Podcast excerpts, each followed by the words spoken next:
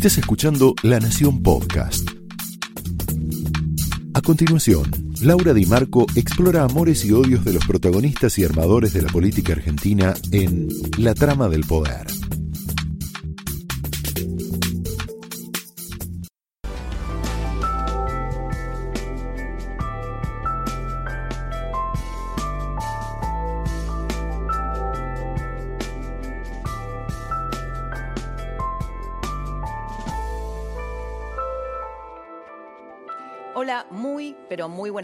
Bienvenidos a la trama en un día muy, muy intenso de noticias muy calientes y muy frescas. Acaba de suceder una reunión para definir el destino de Vicentín. Tenemos ahí la foto, ahí la estamos viendo, la reunión entre el Vicentín que atravesó y conmocionó el tema de la empresa cerealera toda la semana política.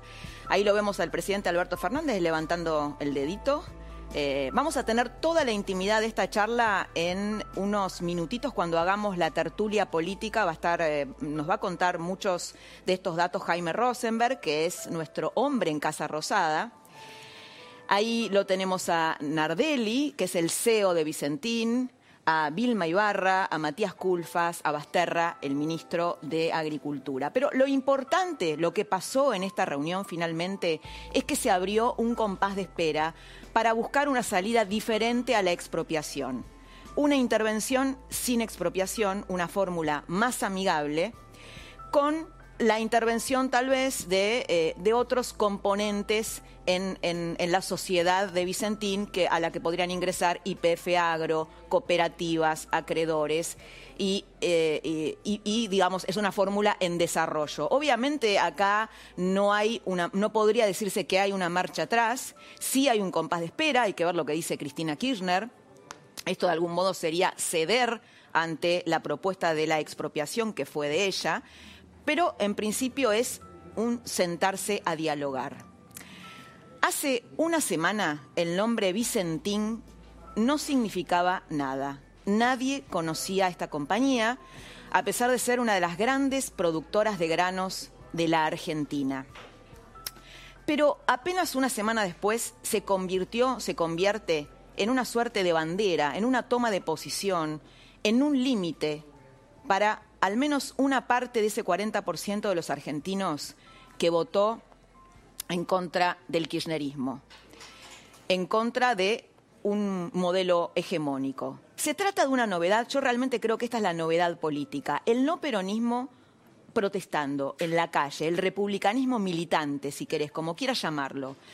Viste a los vecinos de Avellaneda, la localidad santafesina donde se ubica la sede comercial de Vicentín, que salieron, salieron a la calle a apoyar a la empresa, franjas de clase media de varias ciudades del país también salieron a decir no a la expropiación. Ayer hubo un cacerolazo importante que más allá de la empresa, ¿sabes lo qué significa o qué sintieron?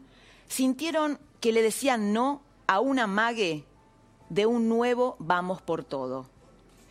Este no peronismo militante es el mismo que salió a las calles en la última campaña electoral, no para defender a Macri, algunos sí, pero la mayoría para rechazar un modelo hegemónico de país, ese nuevo orden, entre comillas, que Cristina y la Cámpora siguen queriendo imponer, siguen buscando y del cual Vicentín fue un globo de ensayo. Es ese mismo no peronismo integrado por amplias franjas de la clase media y sectores del campo que se pregunta, ¿dónde está la oposición? Es un sector que está huérfano políticamente, se siente huérfano. Em, pareciera que se autorrepresenta ¿Por qué te digo esto? Porque la oposición está dividida, está golpeada. De esto vamos a hablar con Jesús Rodríguez, eh, que lo vamos a tener más tarde en el programa, es el presidente de la Auditoría General de la Nación, un órgano de control en medio de este, de, este, de este peligro del vamos por todo, en manos de la oposición, un órgano de control al que entró, al que entraría esta semana Miguel Ángel Pichetto, van a estar los dos, Jesús Rodríguez y Pichetto, esto es una noticia importante. Pero la realidad es una noticia importante en medio de la conmoción que generó el caso Vicentín, la señal que implica y que se mezcla con la crisis económica, que en el medio de la pandemia empieza a movilizar a otras franjas sociales, los sectores populares. a través de la toma de tierras. Hoy hubo una toma de tierras en, Salta. Este fenómeno podría eh, reproducirse, podría repetirse en varios sectores del conurbano. Lo tenemos hoy aquí en nuestra tertulia política Jorge Osona, historiador, eh, él nos va a hablar de esta, entre otras cosas, eh, es un especialista, entre otras cosas, del tema conurbano, y de, estos, de estas tomas de tierras que podrían suceder en el conurbano a raíz de este combo que te estoy contando. Bien, el jefe de gabinete, Santiago Cafiero, eh, dijo en La Nación Más esto, mira. Mira, me parece triste que sigan pensando en la cámpora como, como hace 10 años. Hoy la cámpora es un espacio político representativo de la política argentina. Le guste a quien le guste, pero esa es la realidad como está el, como está el PJ, como está, qué sé yo, la coalición cívica, como está, son datos de la realidad política de la Argentina y hay un tratamiento estigmatizante de parte de muchos periodistas con respecto a la cámpora. El jefe de gabinete habla de la estigmatización de la cámpora, pero la realidad es que la cámpora se está definiendo a sí misma, ¿no? La cámpora es clara cuando expone, hizo un comunicado que ayer se llamó Mm, en busca de la soberanía alimentaria. Lo, vemos.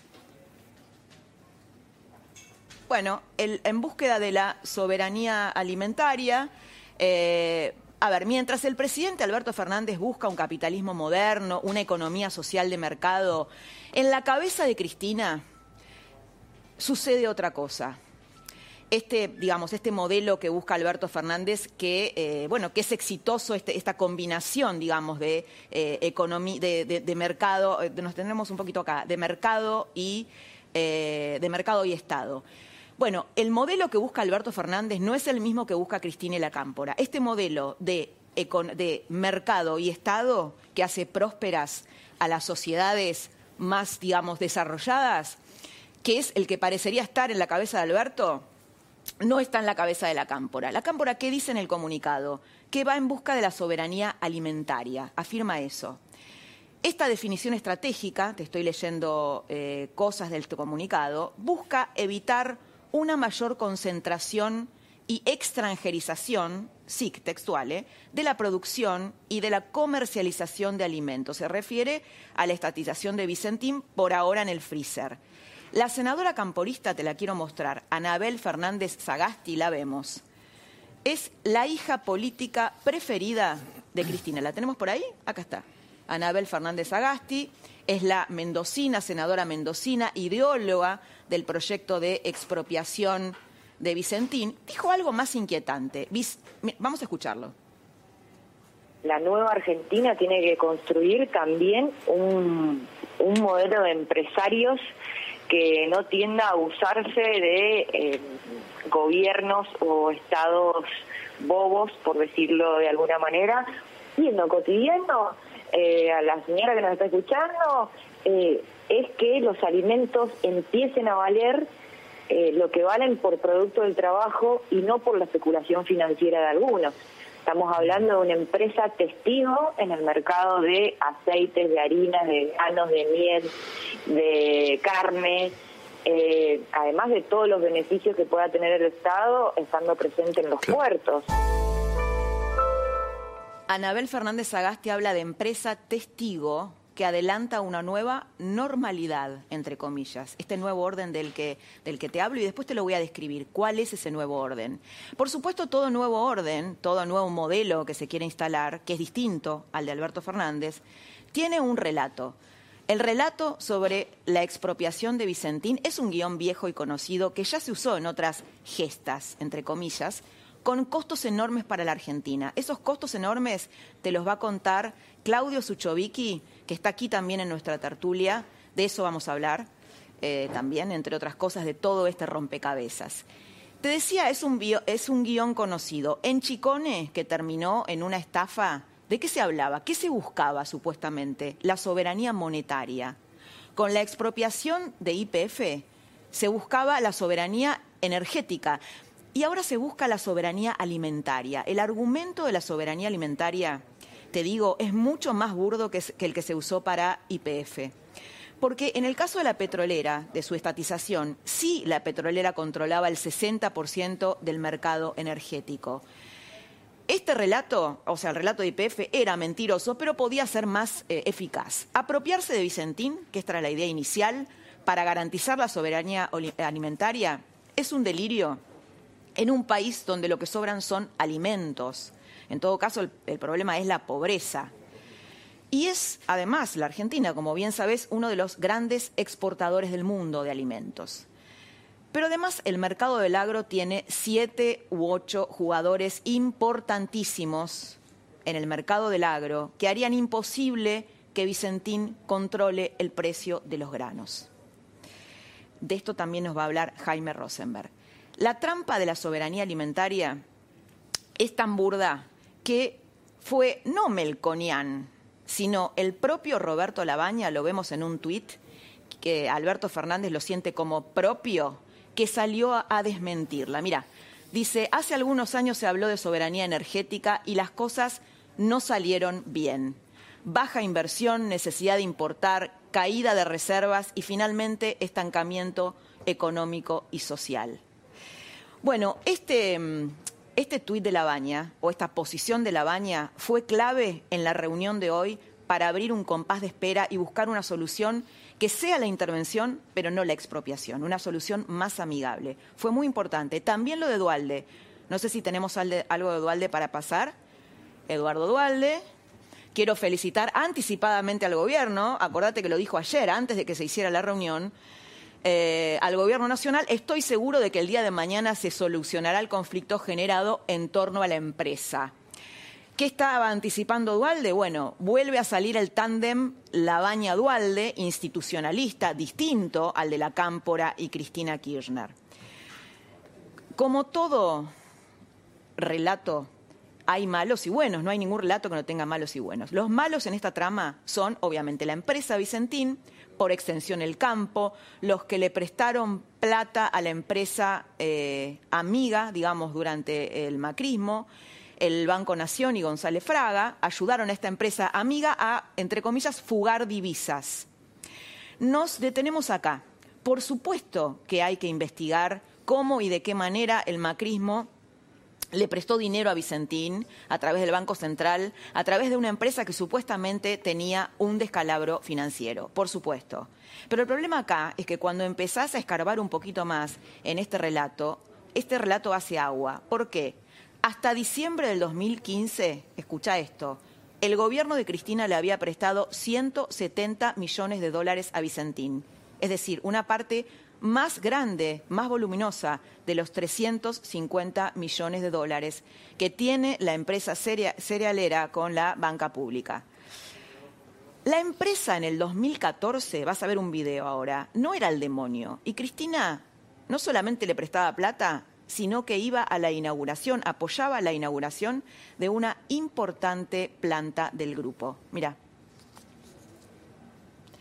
Bueno, ahí la estamos viendo a Cristina, que está en la inauguración de una de la planta de Vicentín, está muy contenta, está muy emocionada. Eh, no era el eje del mal, ¿no? Hoy hubo otro, a, propósito, nuevo eje del mal, no tiene nada que ver con esto. Los millennials estúpidos, que son los runners porteños que fueron eh, criticados por uno de los médicos que asesora Alberto Fernández, porque parece que están, según ellos, diseminando el, virus. Eh, bueno, pero ¿de qué se trata, te decía, la nueva normalidad o el, nuevo orden? Eh, con el que siguen soñando Cristina y la Cámpora. Bueno, tiene varias patas, tiene varias patas. Una pata es jurídica. Por eso la reforma judicial, que aún no se sabe su contenido. Hoy vamos a tener a la presidenta de la Corte Suprema de Justicia porteña al final del programa. No te la pierdas porque tiene definiciones muy interesantes. Vamos a hablar de esto. Eh, hay una reforma eh, judicial en marcha.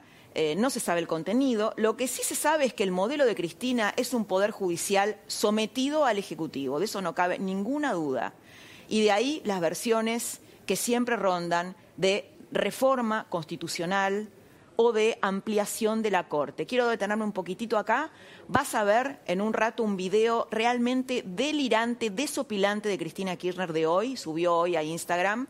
Se lo vamos a mostrar a Jesús Rodríguez, donde ella define quiénes son sus enemigos, sus enemigos. Una pata económica tiene el nuevo orden en el que piensa Cristina, que cree en un Estado empresario. Tiene una batalla cultural Durante el kirchnerismo se crearon 17 universidades nuevas, todas con la misma impronta ideológica, kirchnerista, la dirigen kirchneristas. Varias en el conurbano, la geografía de Axel Kisilov, que no es de la cámpora, pero es más o menos primo hermano, y de Cristina. Un modelo político, tiene un modelo político, busca un modelo político semejante al PRI mexicano de partido único, y de ahí la necesidad de avanzar para dividir a la oposición y anular la alternancia. Un modelo social tiene. Las organizaciones sociales, a lo Grabois y no los partidos políticos serían intermediarias con la sociedad. En el cuarto gobierno kirchnerista, Cristina y sus hijos políticos ven su oportunidad para avanzar hacia ese orden. Vamos a ver quién gana esa pulseada. La trama de esta noche arranca con la tertulia política y con esta foto, mira, con esta foto que vamos a analizar ahora con nuestros contertulios, el señor Jorge Osona, historiador, un lujo tenerlo acá. Vamos a hablar con Jorge Osona también de, eh, bueno, de todo lo que significa la expropiación, las expropiaciones, ¿no? A lo largo, a lo largo de la historia, de este tema en particular. Jaime Rosenberg, nuestro hombre en Casa Rosada. Buenas noches. Buenas noches, bienvenido. Y Claudio Suchovicki, que tiene, bueno, toda la data económica para este, contarnos. Sí, sí, tiene toda la data económica. Jaime, ¿querés empezar con esta foto? Sí. Con las ausencias y las presencias. Claro, Laura, me parece que las presencias dicen mucho y también las ausencias. La presencia del gobernador de Santa Fe, Omar Perotti, y del ministro de Agricultura, eh, Basterra, eran de alguna manera los pedidos de la empresa y de los manifestantes y del intendente de Avellaneda, eh, Dionisio Escarpín, que cuando se manifestaron dijeron, ¿dónde está el gobernador? ¿Y dónde está el ministro? ¿Y dónde están, digamos, los que nos podrían representar de alguna manera para defendernos de la supuesta expropiación o eventual expropiación de Vicentín? Estuvieron los dos sentados, hubo rumores durante toda la jornada que sí, que no, que iban a estar, que no iban a estar, al final estuvieron. Obviamente la que no estuvo es la que vos mencionaste, la ideóloga del proyecto, Anabel Fernández Agasti, no estuvo en la reunión. Todo un dato, ¿no? Exacto, y creo que con eso es un mensaje también que se da a quienes vienen a la Quinta de Olivos de decir, bueno, vamos a buscar la solución. Durante todo el día también hubo mensajes del Poder Ejecutivo diciendo, si hay una propuesta superadora, la vamos a analizar. Por ahora no trajeron nada, eso decían desde la Casa Rosada, muy cerca de Alberto Fernández. Finalmente, tal parece que, bueno, intervención da pie a diálogo. Diálogo da pie a supuestas alternativas que van a ir surgiendo. Mañana hay una reunión, ya precisamente. Mañana hay una reunión entre quiénes? Entre, el interventor, ah, entre y, la empresa. y la empresa. Exacto. Como para ver cómo se sigue. Eh, y obviamente la empresa dice, deja trascender que la solución es que otro privado venga, no que el Estado se haga cargo. Veremos cómo se conjugan esas dos ideas, ¿no? La expropiación versus que el capital privado entre para salvar o de modo de salvataje de la empresa. ¿no? Eso es básicamente la, idea que se está circulando. Jorge Osona, ¿qué, qué pensás de esto? Y, vos decías que tenías una idea. Yo creo que, esta, esta relación, sí, eh, este, este, episodio particularmente demuestra eh, las características de esta coalición de gobierno. ¿no? Eh, hay dos proyectos políticos diferentes una en manos de la verdadera depositaria del poder, de la que tiene los votos, tiene el poder y tiene un proyecto político para 2023. Tal vez el proyecto más consistente, ¿no? Sí, Digo, consistente en el sentido de la perseverancia que tuvo para desarrollarlo con. Sí, eh, hay que ver hasta qué punto es viable, ¿no? Porque. No, no, bueno, eso es otra De acá al 23 falta mucho tiempo. Y hay que tener en cuenta que el conjunto de ideas que componen ese proyecto político tienen eh, dificultades serias o van a encontrarse con dificultades serias de implementación. A ver, eh, el retorno del dirigismo, ¿no?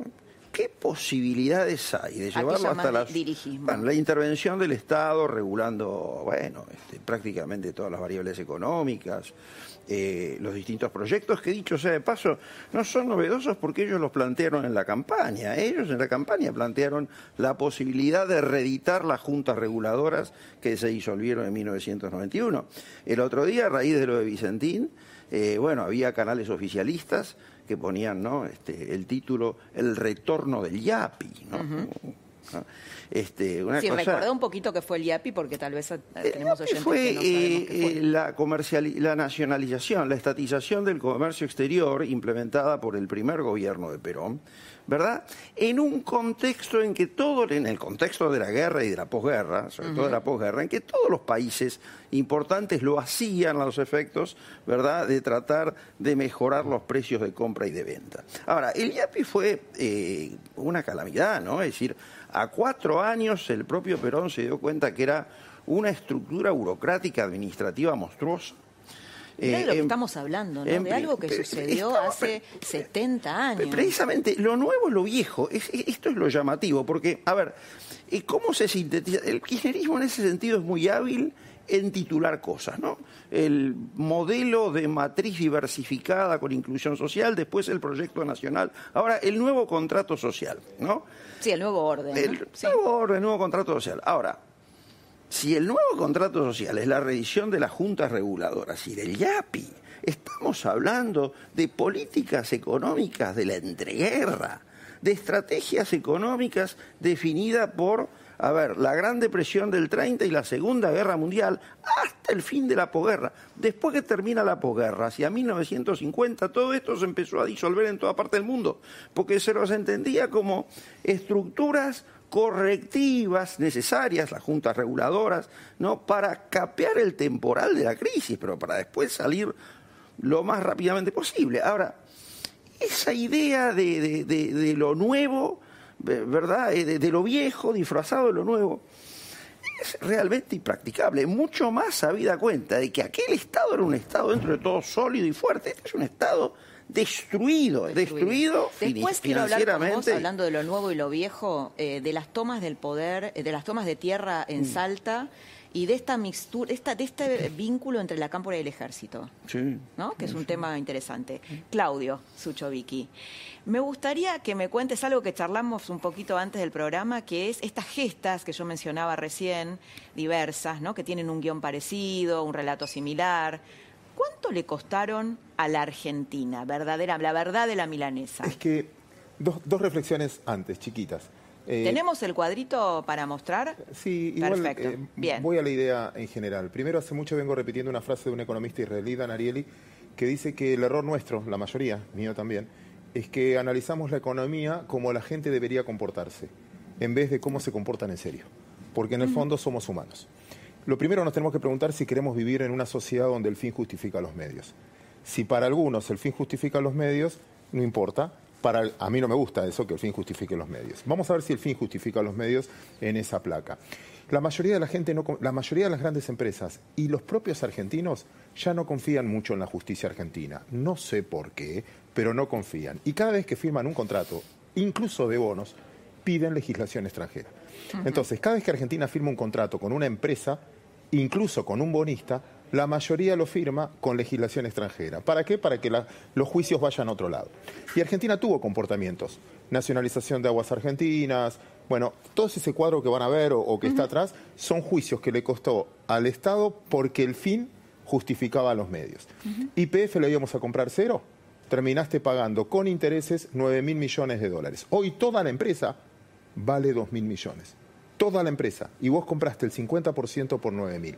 Entonces, el fin justifica los medios. Y yo siempre digo. Claro, lo que, pasa es, Claudio, que la gente queda. El, kirchnerismo es muy. Eh, porque no es la plata de ellos. bueno, claro. Es que cuando vos haces travesura de chicos y las tienen que pagar tus viejos. bueno, es lindo probar así. No, estoy haciendo experiencia. Bueno, pero la tiene que pagar otro. Bueno, pero además arma relatos, que esto, el tema de las universidades, que se repiten en, las universidades y en los intelectuales. Esto es bueno, porque eso es una cuestión. Grave. También eso yo no subestimaría eso, porque hay un caldo de cultivo a lo que él decía. Una cosa es cuando vos tenés, que lo que pasa hoy, un 40% de la sociedad fuera de la sociedad, fuera del sistema, un 40% de la sociedad fuera del sistema, quiere que se caiga el sistema. Entonces hay un caldo de cultivo para hacer muchas de estas cosas. Si vos estás dentro del sistema, decís, no, cuidémonos, estamos acá adentro, pero la verdad hay que reconocer que estás en un escenario, o cada vez que vienen movimientos así, es porque estás en un escenario donde hay mucha gente que quiere que se caiga el sistema porque está fuera del sistema. Y después yo quería contar esto de la ineficiencia. Primero que hay hay un razonamiento que yo no, puedo creer en todo el mundo. No sé si es soberbia, qué es. ¿Vos te crees que alguien puede manejar el precio de un commodity? El clima maneja el precio de un commodity. el petróleo valió negativo y se arruinó la inversión en vaca muerta. ¿Vos crees que un humano atrás de un escritorio, no importa la ideología política que tenga, va a regular el precio de una materia prima si hay sequía, si llueve, salvo que sea Dios? O que se crea Dios. Sin embargo, que pueda regular. es una ilusión muy fuerte, ¿no? Es una locura. Y a ver, estudiemos Vicentín como caso. Vicentín, para entenderlo fácilmente, es como un banco el productor deja su producto y va cobrando el dinero en la medida que lo necesita. Vos en un banco haces un plazo fijo o vas cobrando el sueldo y los vas retirando. no es un productor. claro, los productores chicos le venden, es un acopiador, le venden. Ahora vos te preguntás, lo toma el Estado, que dice lo voy a utilizar para controlar el precio. El productor va a decir, che, ¿le dejo la mercadería o voy a otro? bueno, es que eh, la palabra que vos nombraste, confianza, el problema de la Argentina y de la economía argentina es un problema de confianza. Bueno, vos no confiás en este Estado. A ver, por algo todos los contratos, pero a ver, hasta Chevron cuando invirtió, invirtió en Vaca Muerta, y Repsol, pero no importa con el gobierno, porque con el kirchnerismo también antes, o no importa, no, no quiero hablar de ideología, de, no quiero hablar de política, sino acá, está Jaime. Acá está Jaime. Acá está Jaime. Nuestro hombre en la Casa Rosada. Cada contrato que firmamos, independientemente del político, se firma si cambiamos la legislación. Pero todos, ¿viste cuando vos firmas un contrato de alquiler? Y si, bueno, es en dólares. Y si no son dólares, en letras chiquititas, bueno, lo hacemos con el dólar cotizado, libre. Y si no hay dólares, con la bonos. Entonces, cuando vos desconfías, tenés un contrato que es así. ¿Viste que el disclaimer, las propagandas, las publicidades, que el banco te dice, cuando lo de abajo es más grande que todo lo de arriba y que somos desconfiados, de acá cuando, cuando el, acepta las condiciones y cuando que no la lee, porque son la letra bueno, la famosa letra chica. Eso, significa cómo somos nosotros. Entonces, siempre digo lo mismo, no nos juzguemos cómo nos deberíamos comportar y no querramos regular, vos te tenés que portar así, así, porque somos humanos. Pero en todo lado del mundo, en Estados Unidos, no. Estás viviendo una anarquía que por más que haya toque de queda, no podés regular a un humano, ni cuando vamos a correr, ni en Chile pudieron, ni en Bolivia pudieron. No tiene que ver con una cuestión ideológica. Somos humanos. Punto. Y eso no se regula. Vos no puedes obligar a las personas todo el tiempo. Sí, además, bueno, las malas notas que, las malas notas que tiene la Argentina, tema deuda, ¿no? Mañana tenemos un día clave. En, en, juicios del Estado, sí. hasta el juicio anterior, la reprogramación anterior, perdimos el juicio. Y son los famosos holdouts, que nos ganaron el juicio. Con lo cual, cuando vos sumás todo lo que terminamos Default pagando... que además festejamos en el 2001, ¿no? Y vamos al número. Yo, yo soy de los que cree que la ineficiencia nos salió hasta más caro que la corrupción. Y que un ser humano normal, si el que me está filmando ahora se equivoca, si vos te equivocás al aire, si nosotros nos equivocamos y no medimos como invitados o lo que fuera, si un médico se equivoca, lo paga con su profesión. Así es. Es mala praxis. Sí, o tu programa no mide, o tu diario no vende, o... Acá ensayamos cosas. Repito, el fin justifica los medios, pero te puedo mostrar, pero no es que estoy opinando. En el CIADI tenemos juicios de aguas argentinas ¿Te, todavía. ¿Te, sirve el, nuestro gráfico? Si quieren, para, para, desde el punto de vista que lo vea el televidente y no vea mi cara post pandemia. pero, Máximo Kirchner, no, acá están. Pero bueno, acá están todos los juicios, que se lo agradezco a Sebastián Marril, este gráfico lo hizo él.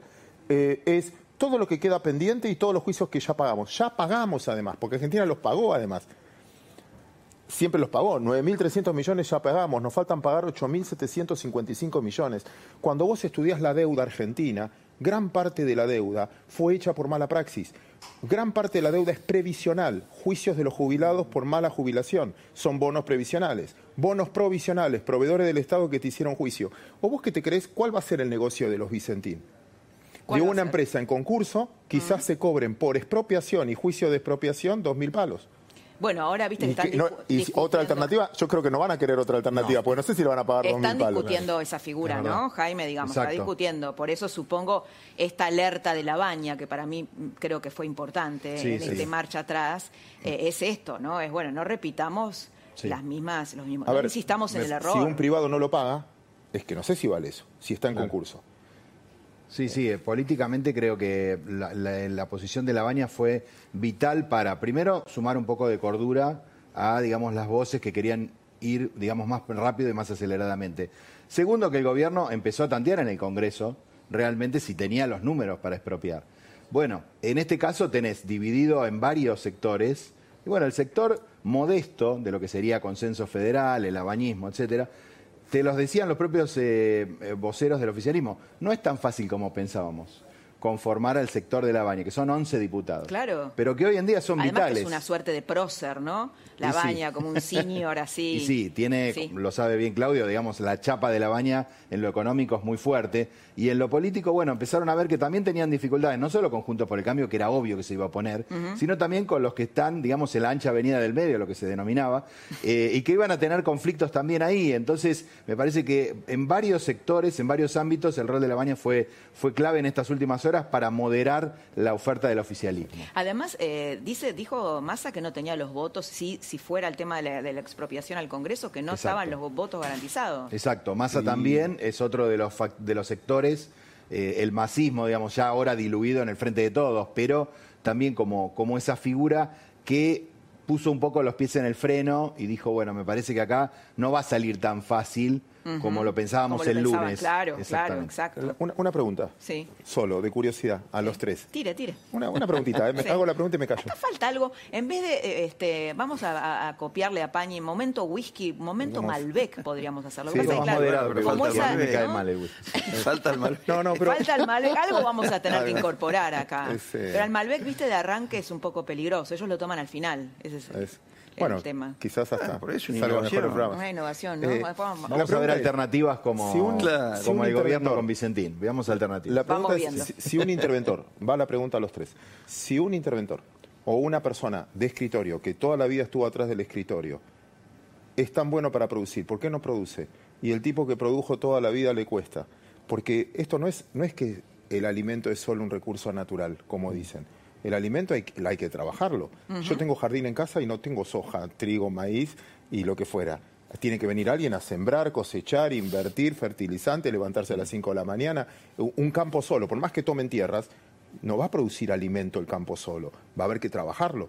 Entonces, si son tan buenos y saben cómo hay que hacer todo, ¿por qué no lo hacen? Buena pregunta. Jorge, no, yo te quería, porque tenemos que, ir cerrando, y me gustaría que eh, me contaras esto que, charlamos sobre, bueno, escribiste una nota extraordinaria, Pandemia y Pobreza, para el suplemento Ideas de, La Nación. Esto que, eh, digamos, que vos contás de eh, el, el, peligro o la pulsión por la toma de tierras, esta amenaza que puede traer también como efecto colateral la pandemia y esta unión entre la cámpora y el ejército. Sí, bueno, ahí está eh, la unión entre la cámpora y el ejército, es uno de los pilares del proyecto, ¿no? del proyecto de acá al 2023 y eso tiene que ver con la intervención del ejército en ciertas zonas volátiles, ¿no? como Quilmes y La Matanza, donde ellos ¿verdad? estiman que el proyecto... En Quilmes tienen una persona... Eso suena un poco chavista, pero me parece que... Ah, sí, puede ser chavista, pero el chavismo es imposible acá. Pueden ser ideas chavistas, de ahí a, la, a, que eso llegue a buen puerto. Ahora, en Quilmes tienen una intendente de la campo. Mayra Mendoza. Exactamente, pero a raíz de lo que pasó en la Villa Azul, ha quedado muy mal parada, de manera que la tienen que reforzar ellos a través del ejército, de dar comida, etcétera. La matanza es un territorio de ellos, lo que pasa es que quieren, bueno, llevar a un camporista ahí y a otros intendencias. Es decir, allí donde tienen, ¿verdad?, eh, un, un proyecto de instauración territorial, entonces ellos mandan al ejército. Ahora, a su vez, el ejército establece excelentes vínculos con las organizaciones religiosas, tanto de la Iglesia Católica como de, las, de, los pentecostales, de los neopentecostalismos. De manera que ahí vos ves una conjunción extraña entre, eh, no sé si poder militar, pero militares, religión, política, un tipo de concepción política que tiene mucho de religioso. ¿no? Y que, bueno, entre otras cosas... La cámpora también tiene mucho de religioso. Sí, sí. Es como una mística religiosa. las ideologías, y este tipo de ideologías particularmente, son así, son maniqueas, creen en el bien y me, el mal. Me contabas el otro día que, había, eh, había habido situaciones de violencia en la Ferrere que no habían llegado a los medios. Sí, eh, a ver, eh, cuando la gente entra en desesperación porque ve que se acaba la comida de las chanchas del ejército, se puede producir un tumulto. Por supuesto que nadie va a tirar una bala, pero de todos modos eso demuestra el grado de, la, de volatilidad que hay en el Gran Buenos Aires hoy por hoy, que es un polvorín que es un polvorín, porque eh, el 40... ¿Lo de Salta anticipa algo? No, en todo caso es la cuestión de las tomas territoriales. Dicho sea de paso, en la matanza, las tomas territoriales han sido permanentes a lo largo de estas últimas semanas. Ahora, una toma territorial no es una reacción de gente desesperada buscando un lugar para vivir. Así lo fue hace 20 años cuando empezó, ¿verdad?, tras eh, la supresión del sistema de loteos por el gobierno militar, etcétera. Hoy es un negocio, es un negocio político y un negocio económico y político al mismo tiempo. Un negocio porque ahí se implanta un territorio, ahí se, se implanta eh, una zona liberada. De la zona liberada se extraen recursos, ¿verdad? Que van a parar a un puntero, van a parar a una clientela, pero que después suben. De manera que eh, son tomas de posición, ¿verdad? Eh, estratégicas. Apasionante y me encantaría seguirlo. una cosita, eh, una toma es la primera. Lo que vos ves en televisión es ficticio. Son actores. Nos está esperando Jesús Rodrigo que se va a molestar. No digo más nada. Bueno, con tertulios de lujo tuvimos. Faltó el Malbec. Eh, faltó. Vamos, vamos a ir ensayando. Se aceptan propuestas. Muy bien. A ver qué podemos incorporar a la tertulia. Pensamos. Muchas gracias a todos. Por favor, un placer. Bueno, y nosotros tenemos eh, al señor Jesús Rodríguez, que es el presidente de la, eh, de la Auditoría General de la Nación, un órgano de control importante en, este, en esto que estamos charlando, este modelo, este intento de modelo hegemónico nuevo modelo, dos modelos que conviven entre Alberto y Cristina Kirchner. Y le vamos a mostrar a Jesús Rodríguez un tape de Cristina que subió a Twitter que verdaderamente tenés que verlo porque es impresionante. Las escuchaba las grabaciones que hablaban de los seguimientos sobre mi persona, sobre el Instituto Patria. No podía dejar de pensar en mi hijo y en mi hija, en Máximo y en Florencia que están acusados de formar parte de una asociación ilícita conmigo, su madre, como jefa. En realidad, estaban proyectando lo que ellos mismos eran y hacían, una verdadera asociación ilícita. Jesús Rodríguez, bienvenido, ¿me escuchas bien? Hola Laura. Hola, ahí te escucho un poco. Laura, buenas noches. ¿Cómo, buenas noches, ¿cómo estás? bienvenido. Un gusto saludarte. Igualmente. ¿Cómo estás? Un gusto saludarte. Igualmente. ¿Qué pensás de este video en donde Cristina de algún modo habla de una gran confabulación entre la justicia, la oposición, los medios de comunicación, no solo de su propio Estado, de sus causas, según ella, inventadas, sino también del, del Estado de la Argentina? ¿Qué pensás? Bueno, me parece que hay un par de comentarios para hacer.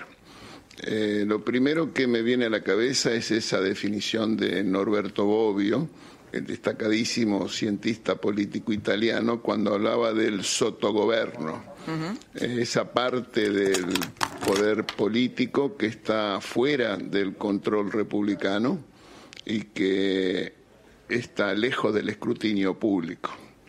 En la Argentina ese sotogoverno empezó a estar presente desde los 90.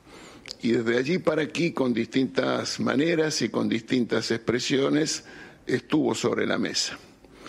Pensemos que tuvo su paroxismo en el último tramo del gobierno de la doctora Kirchner, cuando se llegó a ver episodios de violencia que significaron muertes entre grupos y facciones internas que disputaban una influencia o una preeminencia. Incluso se llegó, por ejemplo, recordar, a allanar la sede del Estado Mayor General del Ejército, precisamente por episodios de, eh, de espionaje ilegal. Entonces, parece bastante evidente que eso es incompatible, obsceno, inconveniente y peligrosísimo para la vida democrática. En relación al caso específico del cual hablamos, se trata de un ejercicio de defensa, de defensa frente a episodios judiciales que han empezado durante su propio gobierno, no son causas armadas con posterioridad. Y al mismo tiempo yo creo que todo argentino tiene grabada en su memoria esas imágenes que se veían de los bolsos en un convento, así que es difícil pensar que no haya una cuota de veracidad y verosimilitud frente a las denuncias que se investigan. Eh, Jesús, eh, el Auditoría General de la Nación, vos sos el presidente, va a entrar mm, supuestamente, digo, pues me parece que falta ahí un paso, Miguel Ángel Pichetto, va a estar el tándem Jesús Rodríguez Pichetto. Explícanos qué significa esto en un país eh, que carece de institucionalidad, que carece de, justamente de controles potentes para un, para un gobierno o para una coalición política que está en el gobierno que sabemos que es muy voraz y que puede plantear cosas como lo que sucedió esta semana con Vicentín. ¿Qué significa que ustedes estén allí? Bueno, la incorporación de Pichetto a la Auditoría General de las Naciones es una muy buena noticia. En primer lugar, porque se trata de completar el cuerpo de auditores, que era imprescindible que sucediera. Y en segundo lugar, porque se trata de una persona con capacidades probadas para hacer frente a esa responsabilidad. Ahora bien, la pregunta tiene una segunda parte que a mí me gustaría señalar, que es las severamente afectado que está el ecosistema de control en la Argentina.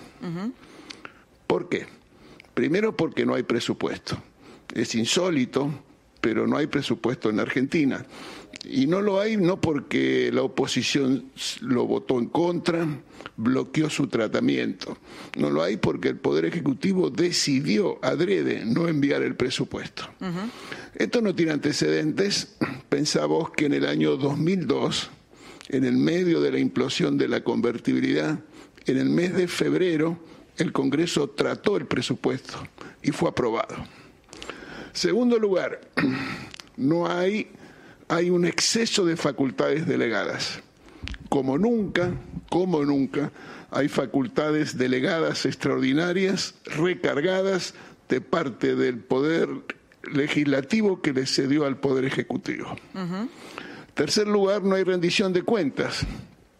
Hace seis meses que el jefe de gabinete no va al Congreso, ni a la Cámara de Diputados, ni al Senado.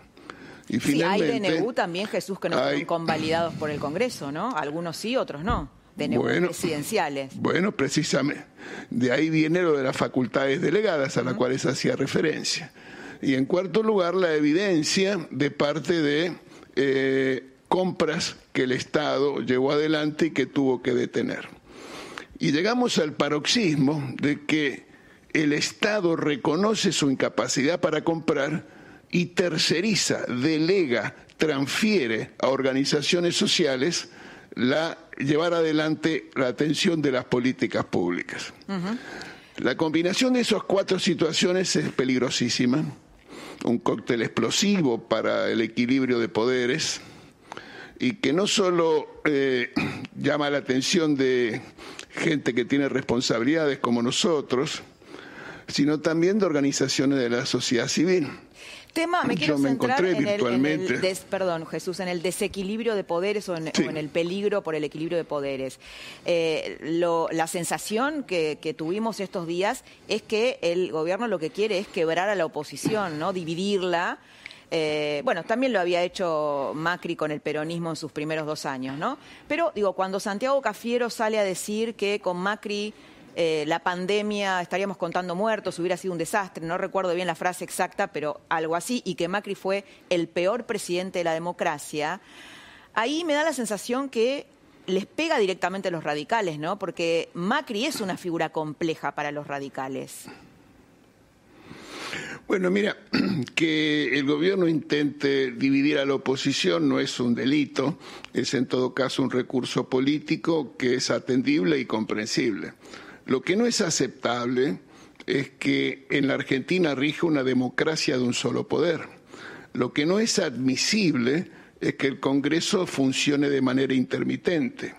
Lo que no se puede permitir es una justicia de feria permanente por tres meses. Esa democracia concentrada en una decisión unilateral de la autoridad genera un microclima un microclima que evita conocer la verdadera situación social y que le lleva a hacer, por ejemplo, tomar decisiones o iniciativas como esta que vimos esta semana, donde eh, fue la reacción social. El intendente de la ciudad de Avellaneda en Santa Fe, la gente, de origen radical, pero el intendente acompañando esa situación. Jesús, eh, quiero decir también, porque me parece... Jesús, perdón, perdón que te interrumpa, pero bueno, estamos cortitos de tiempo. Eh, porque necesitamos, bueno, la invitamos a la doctora Weinberg de Roca, la, la, presidenta de la Corte Suprema porteña, para hablar justamente de esto que vos estás mencionando, que es la justicia tres meses de feria y bueno, queremos que nos quede tiempo para eso. Eh, te vamos a invitar para charlar. Como no, solo déjame, decir, déjame decirte una sola cosa. Me consta directamente, de manera expresa, la voluntad del presidente de la Nación de que ser controlado por la auditoría. Pero nosotros necesitamos actualizar nuestro plan de auditoría. Y para eso hace falta que los que comparten el espacio político del presidente acompañen la propuesta que estamos haciendo de actualizar el plan de acción de la auditoría para poder precisamente en situaciones de emergencia controlar. Cuanto más emergencia, más control. Y ese es nuestro trabajo. Bien. Muchas gracias, Jesús Rodríguez. Buenas noches. Nosotros, adiós, buenas noches, gracias a ustedes. Un gusto. Nosotros eh, hacemos una pausa muy chiquita y la tenemos a la presidenta de la Corte Suprema porteña para hablar de justicia y de la legalidad de la intervención de Vicentín. Quédate.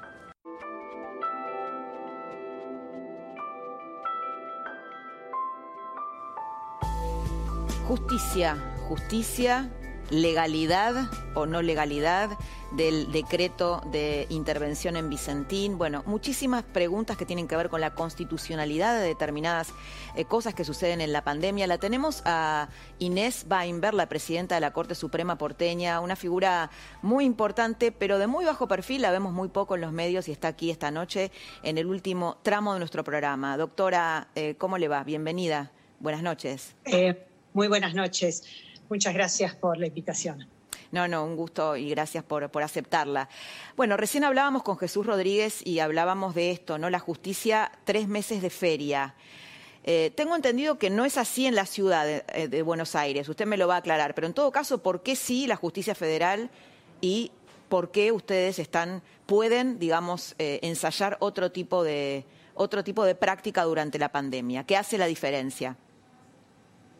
Lo que eh, el Tribunal Superior en la semana anterior a la cuarentena lo que hizo fue eh, aumentar el ancho de banda para que se pudiera realizar el teletrabajo. El teletrabajo es algo nuevo en Argentina y en la justicia en general y durante estos meses estuvimos trabajando desde casa con las dificultades que en el medio de la cuarentena esto implica porque muchas de las personas ponen su mejor voluntad pero al mismo tiempo tienen los quehaceres domésticos, los chicos eh, con clases desde la casa, compartiendo computadoras, pero bueno, logramos trabajar y eh, pudimos firmar 310 sentencias, pero al momento de firmarlas tuvimos que eh, eh, recurrir al viejo sistema de firmarlos en papel porque no teníamos implementado el expediente digital.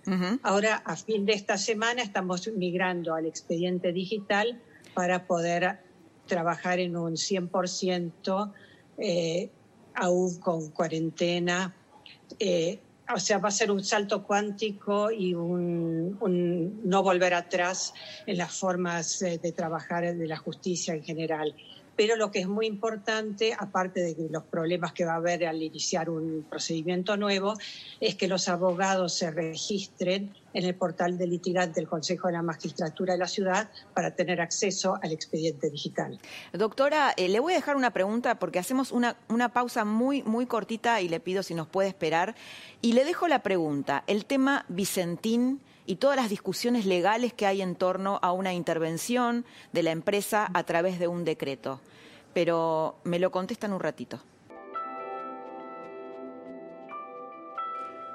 Últimos minutitos con la doctora Inés Weinberg, la presidenta de la Corte Suprema porteña. Doctora, tema Vicentín. ¿Cuál es, digamos, hay mucho debate en torno a, eh, al hecho de que se haya intervenido la empresa a través de un DNU, de un decreto presidencial? ¿Qué dice esto? O sea, la mayoría de los, de los juristas están, eh, dicen que esto es inconstitucional, que es ilegal. ¿Qué, dice esto sobre digamos, el, futuro de este proceso, en donde aparentemente sería intervenida o quedaría, hoy se concretó la intervención, la empresa, pero no habría una expropiación, no habría, ¿no? Esto es una este, historia que se está desarrollando. ¿Cómo lo ve usted? Laura, acá hay un conflicto entre política y lo jurídico. Desde el punto de vista jurídico, la Constitución es clara. Para que haya una expropiación tiene que haber una ley y una indemnización previa. Eh, la expropiación se fue transformando en una intervención por el momento. Ahora, en una empresa concursada, la intervención la dispone el juez de la quiebra, no el Poder Ejecutivo de la Nación. Así que eh, lo que estamos viendo es una cuestión política que está prescindiendo del eh, proceso jurídico de la quiebra o del concurso preventivo. Pero en todo caso, digamos, la cuestión política estaría primando sobre la judicial. Exacto. Eso, es eh, indudable porque hay porque tampoco fue a uno de los bancos eh, acreedores de Vicentín que se presentó al juez de la quiebra solicitando la intervención, sino que la intervención vino de afuera y de arriba.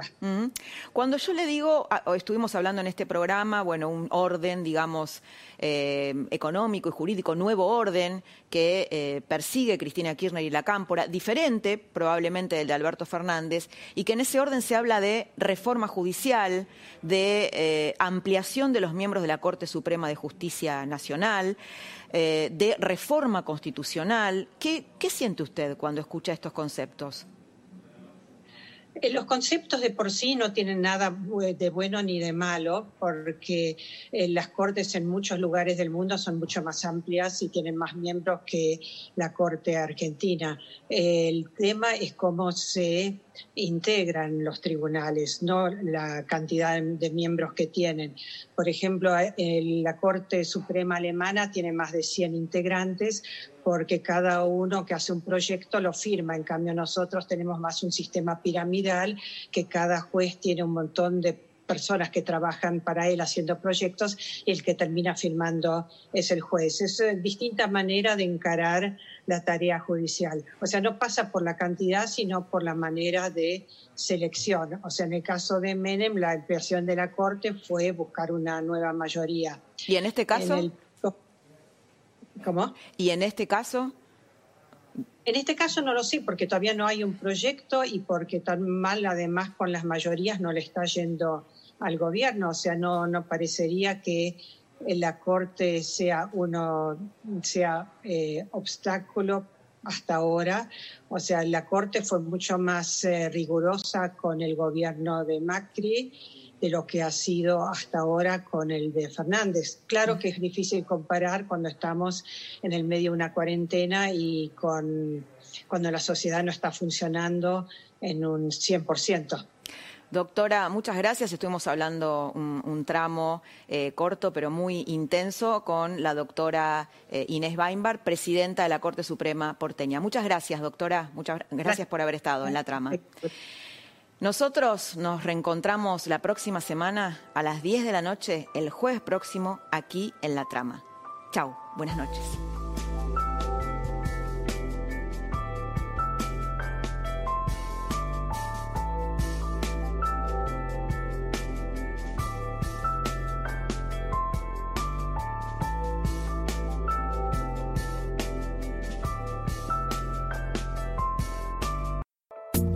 Esto fue La Trama del Poder, con Laura Di Marco, un podcast exclusivo de La Nación. Escucha todos los programas de La Nación Podcast en www.lanacion.com.ar. Suscríbete para no perderte ningún episodio. Estamos en Spotify, Apple Podcast, Google Podcast y en tu reproductor de podcast favorito. Seguí escuchando La Nación Podcast.